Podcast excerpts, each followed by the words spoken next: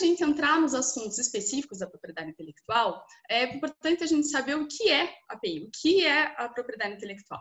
Bom, para nós o direito, ela é o ramo que busca proteger as produções do intelecto humano, ou como algumas pessoas dizem, as produções do espírito humano, que não são decorrentes da sua força de trabalho, mas sim da sua criação intelectual.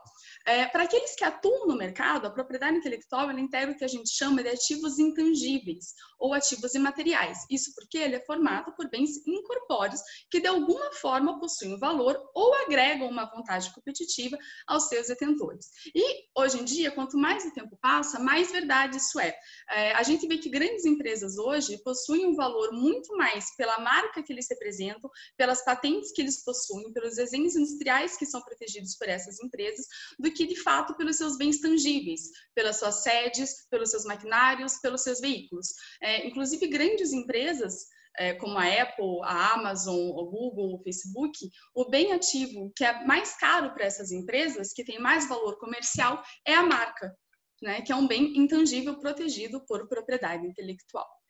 Bom, e diferente dos bens materiais, é, que são tangíveis, a propriedade intelectual pode ser reproduzida ilimitadamente. Então, por exemplo, quando eu tenho uma casa, é, eu posso cercá-la, eu posso colocar câmeras de segurança, eu posso contratar seguranças para proteger o perímetro daquela propriedade, para que ninguém invada, para que ninguém pegue aquela propriedade para si. Né? Do mesmo modo, se eu tenho um bem é, menor, como por exemplo um celular, esse celular é meu e de mais ninguém, né? Só aquele celular meu tem as rachaduras que ele possui, tem os riscos na tela, tem os aplicativos que eu coloquei lá dentro, e ele só vai ser de outra pessoa caso eu doe, venda ou caso eu venha a ser roubada ou furtada. É, então, esses bens eles podem ser protegidos fisicamente. Enquanto ele está comigo, ele é meu, a não ser que seja passado para outra pessoa. Contudo, o mesmo não acontece para a propriedade intelectual. A partir do momento em que eu crio uma marca, essa marca pode ser reproduzida ilimitadamente por qualquer pessoa. A mesma coisa acontece com uma obra de direito autoral. A partir do momento, momento que eu crio um livro, que eu escrevo uma obra, essa obra pode ser replicada indefinidamente, certo? Então, para proteger esses bens e garantir ao seu criador a titularidade sobre eles, a exclusividade sobre eles, são criadas medidas legais, certo? É, e qual a importância da propriedade intelectual para a empresa? Bom, a partir do momento em que criam-se medidas legais para garantir a exclusividade ao titular, ao criador é, ou detentor daqueles direitos de propriedade intelectual, ele adquire uma vantagem competitiva perante as pessoas que competem com ele no mercado porque só ele vai ter uma liberdade de operação com, aquela, com aquele bem, com aquele bem material, e ao mesmo tempo ele vai bloquear os seus concorrentes, impedindo que eles tenham acesso aos seus bens, salvo sejam lhes dada autorização é, legal. Então, só ele, só o titular da patente vai poder utilizar aquela patente, só o titular daquela marca vai poder utilizar aquela marca certo? É, da mesma maneira, ela cria oportunidade para negócio e de pesquisas futuras, porque o titular pode pesquisar em cima daquilo que ele já criou para aprimorar o produto, para melhorá-lo para os seus clientes. E da mesma maneira, ele pode licenciar esses bens criando é, royalties e criando uma renda para ele fixa anual, mensal, trimestral, enfim, como quer que seja contratado. Então, você pode monetizar esses bens por meio de licenciamento ou de estação. É, a API também ela dá melhoria de indicadores para a empresa, ela coloca a empresa num patamar superior, porque quanto melhor for conhecidos, melhores forem conhecidos os bens de propriedade intelectual, melhor vai ser a competência daquela empresa para atuar no mercado.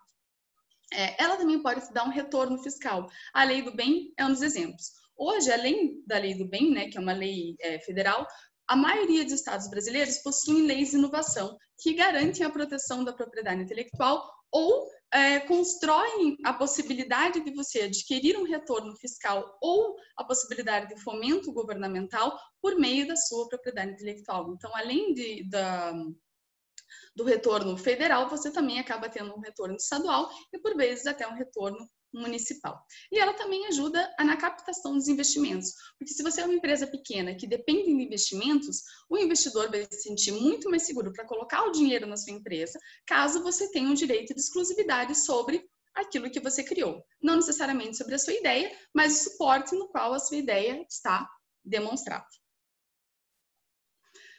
É, muito bem. Então, a partir do momento em que você protege bens imateriais por meio da propriedade intelectual, você pode proporcionar um retorno financeiro para aqueles que investem o seu tempo e esforço no desenvolvimento de criações intelectuais. Então, a API nada mais é do que uma troca. Você investe seu tempo e esforço para criar algo bom e eu, o Estado, te proporciona um retorno financeiro, te dando todas aquelas vantagens que a gente viu lá atrás. É, por meio desse retorno financeiro, é estimulada a atividade empresarial, além do desenvolvimento e a exploração dessas invenções ou outras criações imateriais. É, e, por fim, a proteção desses bens garante o acesso a essas criações ao público e ao mercado. Porque se você abrir esses bens é, que estão protegidos para o público, eles vão se apoderar disso e é, conseguir vantagens pessoais por meio da sua invenção. E você, obviamente, consegue um retorno financeiro.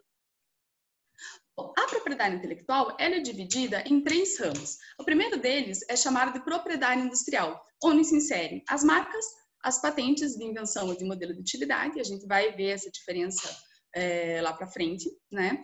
Os desenhos industriais, ou DIs, as indicações geográficas, que a gente também pode chamar de IG, e a concorrência desleal.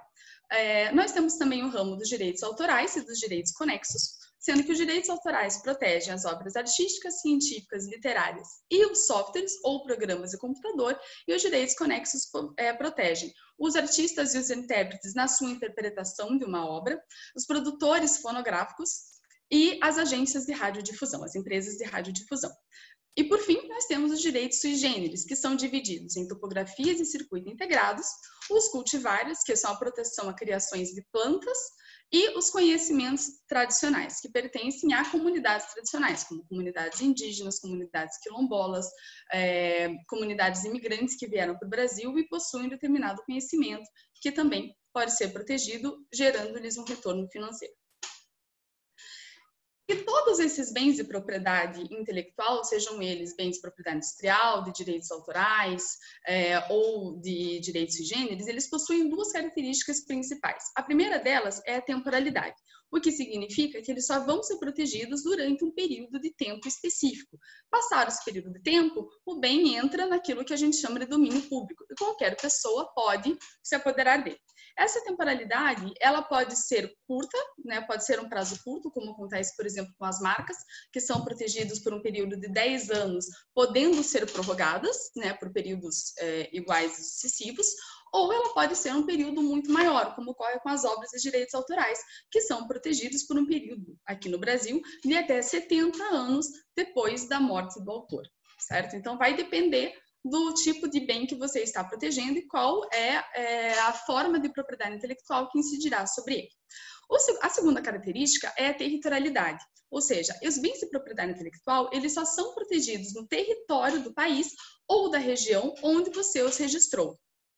Então, se você registra uma marca no Brasil, se você consegue uma patente no Brasil, ela só será protegida no nosso país. Lá fora, ela vai estar em domínio público.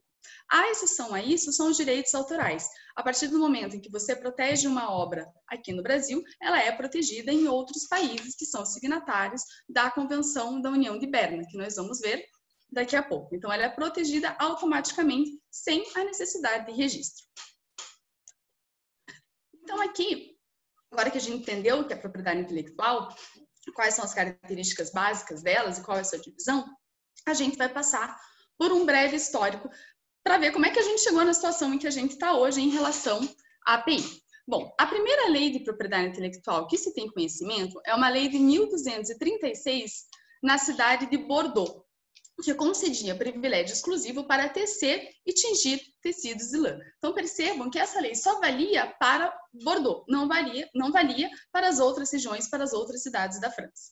A segunda lei que a gente tem conhecimento de 1416 em Veneza, que dava concessão a direitos sobre invenção. É que a gente tem uma história bem interessante, porque essa lei foi criada para proteger é, os vidros que eram criados em Murano, né, a forma como os vidros eram trabalhados para dar determinadas formas e, enfim, determinadas características a ele. É, então, Veneza, que era conhecido por esses vidros, pegou todas as pessoas, todos os artesãos que trabalhavam com esse vidro, levou para a ilha de Murano, que fica lá perto, e trancou-os lá dentro. impedindo que esses vidros, essas criações, fossem vendidas para fora de lá, fossem levadas para fora. Caso isso acontecesse, o governo de Veneza iria é, manter como refém, ou eventualmente até matar, membros da família desses vidraceiros. Claro que isso é uma prática que não é mais utilizada hoje em dia, né? mas só para ver como, como a coisa evoluiu. Aí, em 1623, na Inglaterra, a gente tem o Estatuto dos Monopólios, que é a base do sistema patentário que a gente tem hoje. É, percebam que aqui, pela primeira vez, a gente tem uma lei que vale para uma nação inteira. Ela não vale apenas para uma cidade, apenas para uma determinada região. Ela vale para o país da Inglaterra como um todo. Aí, em 1790, nós temos nos Estados Unidos o Patent Act, que institui, com base na lei da Inglaterra, os direitos patentários nos Estados Unidos. Em 1791, na França, nós temos uma outra lei de patente, que serviu também como base para a lei de patente que nós temos aqui no Brasil hoje, né? Porque já que ele não seguiu como law, seguia-se civil law. E em 1809, no Brasil, nós temos o alvará de Dom João VI para estimular os investimentos industriais, garantindo monopólio a inventores e a criadores. E é interessante notar que, diferente do que faziam as outras leis de propriedade intelectual, outras leis de patente fora do Brasil, é, aqui a gente não protegia apenas invenções que eram criadas dentro do Brasil. Eram protegidas, invenções que foram completamente originais, né, como acontecia nos outros lugares. Eram protegidas também é, invenções que já existiam lá fora, mas eram trazidas no Brasil pela primeira vez. Isso porque, quando a corte portuguesa chegou ao Brasil em 1809, é, o Brasil era muito pouco desenvolvido tecnologicamente. Em comparação com Portugal, o Brasil estava muito abaixo em questão de desenvolvimento. Então, é, visando conseguir uma melhor adaptação da corte aqui, Dom João é, assegurou que os brasileiros ou portugueses que moravam aqui pudessem trazer bens de fora para comercializar no Brasil, garantindo a eles o monopólio daqueles bens, ainda que eles não houvessem criados, certo? Bom, aqui a gente percebe que todas essas leis é, da França, da Inglaterra, do Brasil, eram todas esparsas, elas não se conversavam entre si, elas valiam somente para o país em que elas foram é, criadas, né?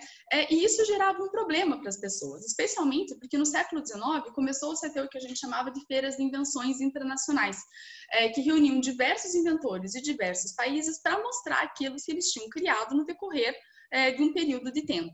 Então, quando inventores de outros países chegavam e viam a invenção de estrangeiros, eles levavam essas invenções para os seus países, criavam eles mesmos lá dentro, garantiam o direito de patente e impediam que o inventor original levasse o produto para esses outros países. Então, visando é, passar por cima desse problema, né, tirar esse obstáculo do meio do caminho, é que foi criada a Convenção da União de Paris, também chamada de CUP, em 1883. Essa convenção foi o primeiro tratado internacional criado no mundo. É uma curiosidade bem interessante né, de saber que a propriedade intelectual mudou, de certa forma, a história é, de como é feito o direito internacionalmente.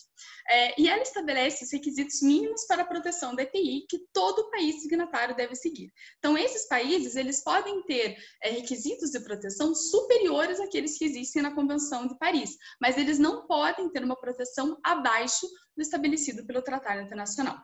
Atualmente, ela conta com 173 países signatários e o Brasil ele é signatário desde o começo, desde 1883 né?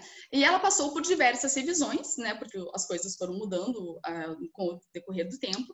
Uh, e hoje nós estamos na revisão de 1967, que é a revisão de Estocolmo. A pessoa, um país hoje que vai é, virar signatário da Convenção de País, ela não precisa necessariamente é, assumir a revisão de 1967. Ela pode assumir, se ela quiser, uma revisão anterior. Mas, é, claro, como as coisas evoluem e como o direito evoluiu de, desde 1958, como a história evoluiu desde 1958, é sempre recomendado que o país é, que vai aderir à Convenção de Paris, de Paris vá fazer isso a partir da revisão de 1967. Essa convenção, ela é administrada hoje pela Organização Mundial da Propriedade Intelectual, que, como eu já havia falado anteriormente, é uma das 16 agências da ONU e ela é responsável pela administração desse tratado e de outros tratados internacionais que envolvam a propriedade intelectual. Bom, e essa Convenção de Paris, ela estabeleceu quatro princípios básicos que devem ser seguidos por todos os países signatários. O primeiro deles é o chamado tratamento nacional.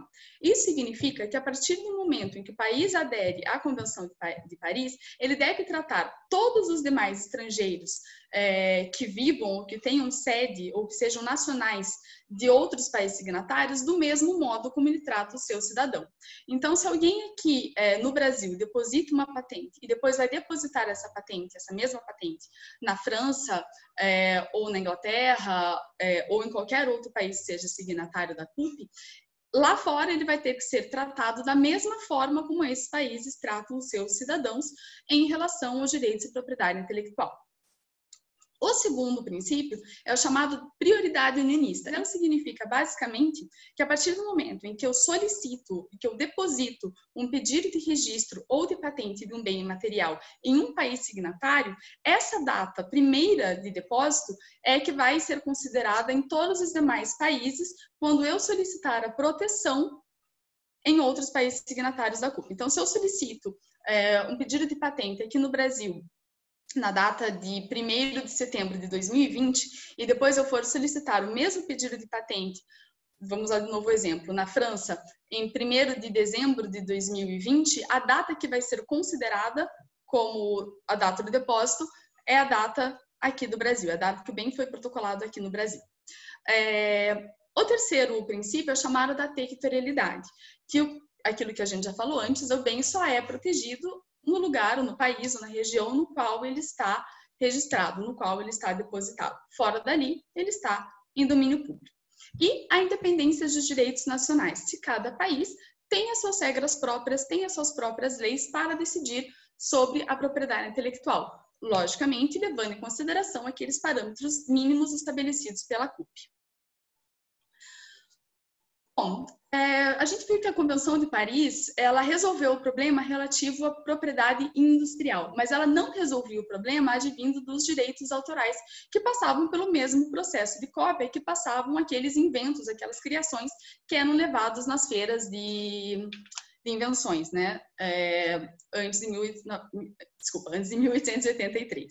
É, então, para proteger é, as obras literárias é, científicas que eram criadas de cópias indevidas em outros países, foi que se criou a Convenção de União de Berna, mais ou menos baseado nos mesmos princípios da CUP. E é interessante notar que a Convenção da União de Berna, o programa todo para que ela saísse, ela foi encabeçada pelo Vitor Hugo, que é o autor é, dos Miseráveis, é o autor do Corcunda de Notre Dame e de tantas outras obras famosos e conhecidos por aí.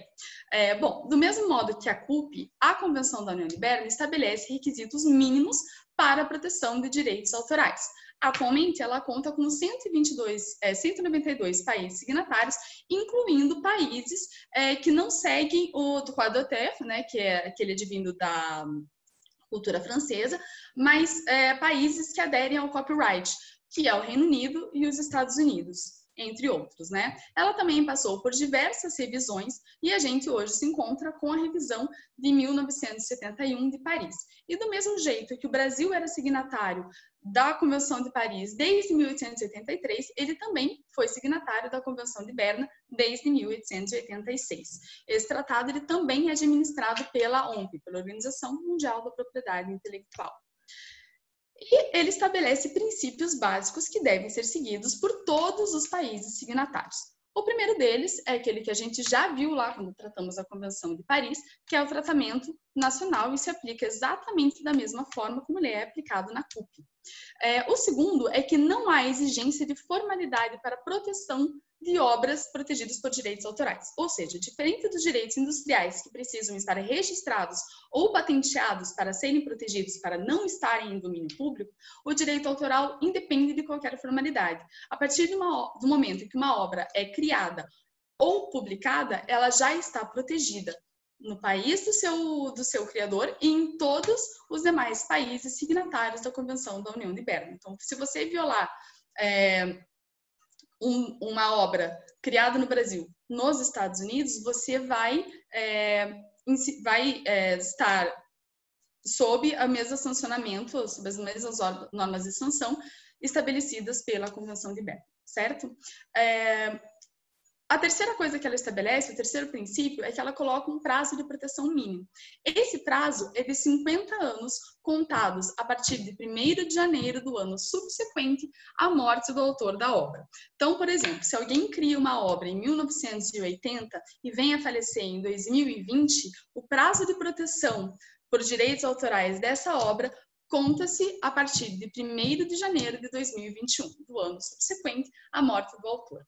Esse prazo como o princípio bem diz, é um prazo mínimo. Então, esse prazo pode ser maior em países signatários. No Brasil, por exemplo, na grande maioria dos países que hoje são signatários de Berna, o prazo é de 70 anos, contados a partir de 1 de janeiro subsequente da morte do autor.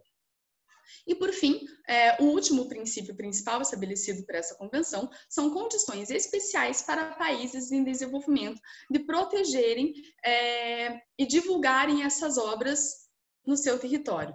Um grande exemplo disso são as licenças obrigatórias e não remuneradas para traduções com fins educativos e de pesquisa. Isso serve para melhorar os índices de inovação e os índices de cultura em países em desenvolvimento. Bom, aí em 1994 surge o TRIPS, que é a tradução de Acordos sobre Direitos e Propriedade Intelectual relacionados ao comércio. Esse tratado internacional, ele encerrou a rodada do Uruguai, que criou a Organização Mundial do Comércio. E ele foi um resultado intenso de lobby de países é, já desenvolvidos para tirar das mãos da ONU, das mãos da OMP, né, da Organização Mundial de Propriedade Intelectual, o poder de decisão sobre propriedade intelectual internacionalmente e colocar em outro órgão que eles tivessem mais poder, que no caso é a OMC. Não que isso tenha tirado completamente o poder da OMP sobre a administração de tratados internacionais ou sobre é, a possibilidade de ter decisões em matéria de propriedade intelectual, mas ele coloca é, a OMC como parte principal também em matéria de IPI, certo? E ela estabelece padrões mínimos de proteção para a propriedade intelectual, incorporando os principais dispositivos da CUP e da CUB com algumas diferenças, incluindo aí a proteção a circuitos integrados, a topografia de circuitos integrados, em informações confidenciais que não tinham proteção antes. Essas informações confidenciais também são chamadas de segredos industriais ou segredos de negócio. Bom, e aqui no Brasil? Aqui no Brasil, como a gente viu, desde 1809 havia um alvará de Dom João dando proteção à propriedade intelectual, em especial às patentes. É, e isso acabou se refletindo no modo como o Brasil enxergou e protegeu a propriedade intelectual desde a sua primeira Constituição. Desde o começo da criação do Brasil como país independente, nós temos a proteção constitucional da API, garantindo aos inventores e aos criadores de bens e materiais a titularidade e a proteção sobre as suas obras, sobre as suas criações. Hoje, na Constituição de 1988, não é diferente, e a propriedade intelectual é vista como um direito fundamental garantido né, no artigo 5 nos incisos 27, 28 e 29. Os incisos 27 e 28, eles cuidam mais dos direitos autorais e dos direitos conexos, quando dizem que aos autores pertence o direito exclusivo de utilização, publicação ou reprodução de suas obras, transmissível aos herdeiros pelo tempo que a lei fixar. E o artigo, o inciso 28, ele trata dos direitos conexos quando fala que são assegurados a proteção às participações individuais em obras coletivas e a reprodução da imagem e voz humanas, inclusive nas atividades desportivas. Além disso, ele institui a proteção ao direito de fiscalização de aproveitamento econômico das obras que criarem ou de que participarem os criadores, os intérpretes e as respectivas representações sindicais associativas. E o artigo, o inciso, desculpa, o inciso 29, ele trata da proteção de bens é, de propriedade industrial, quando fala que a lei assegurará aos autores de inventos industriais privilégio temporário para sua utilização, bem como a proteção às criações industriais, a propriedade das marcas, aos nomes de empresas e a outros signos distintivos, tendo em vista o interesse social e o desenvolvimento tecnológico e econômico do país. Em vista dessa proteção, há no Brasil diversas leis ordinárias que tratam da propriedade intelectual, sendo elas a Lei 9.279 de 96, que é a Lei de Propriedade Industrial, ou LPI. Aí nós temos a Lei 9.456 de 1997, que trata dos cultivares, a Lei 9.609 de 98, que trata de programas de computador ou softwares, é, a Lei 9.610 de 96, que trata de direitos autorais, que a gente chama de LDA, a Lei 11.484 de 2007, que, entre coisas, trata da proteção a topografias e circuito integrado, e a Lei 13.123 de 2015, que também, entre outras coisas, trata da proteção ao patrimônio genético e conhecimentos tradicionais é, ligados a esse patrimônio. É isso nessa aula. Muito obrigada.